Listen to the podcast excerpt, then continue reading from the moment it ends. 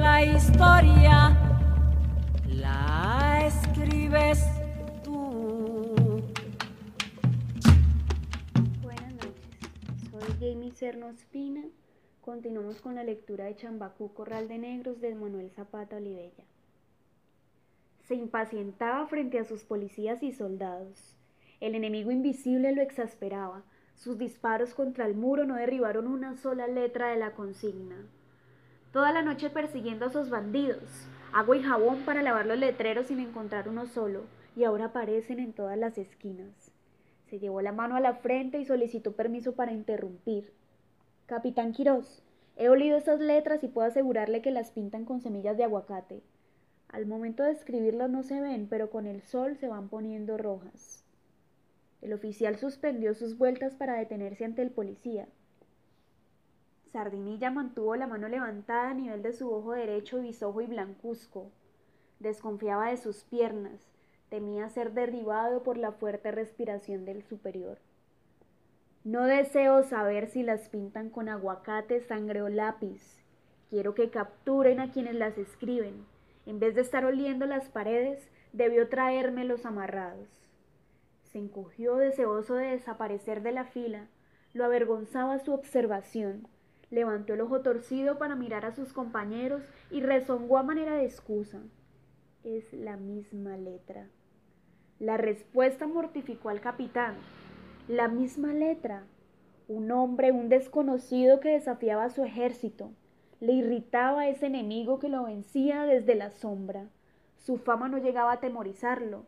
Debía saber que a su paso se cerraban las puertas y enmudecían las calles.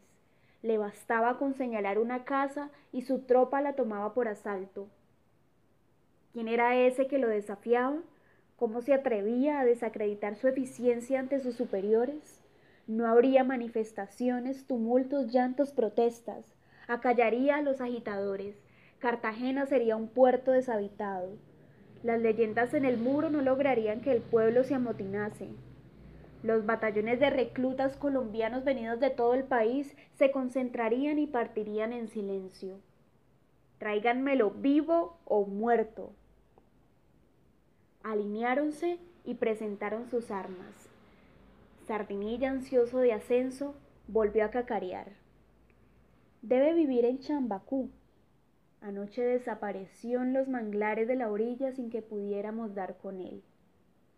El capitán contuvo la respiración. Chambacú. Su pensamiento se polarizaba en esa palabra. Gusto le habría dado prender la mecha a uno de esos ranchos de cartón y paja. La brisa del mar. Media hora después, la isla toda ardería. Los negros sorprendidos saltarían chamuscados a los caños. El resplandor del incendio ya se asomaba a su cara mestiza, la boca flautada con la expresión de zorro acorralado, más afilada la nariz y la arruga en la frente que precedía sus grandes decisiones. Incendiaré a Chambacú.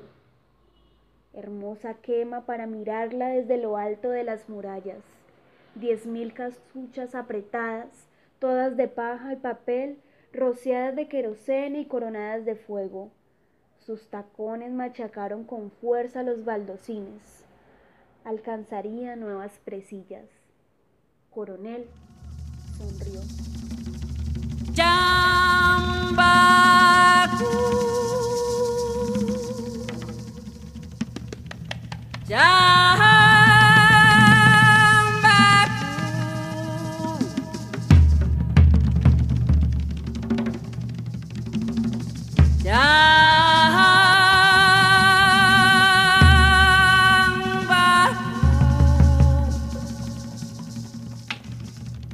La historia la escribes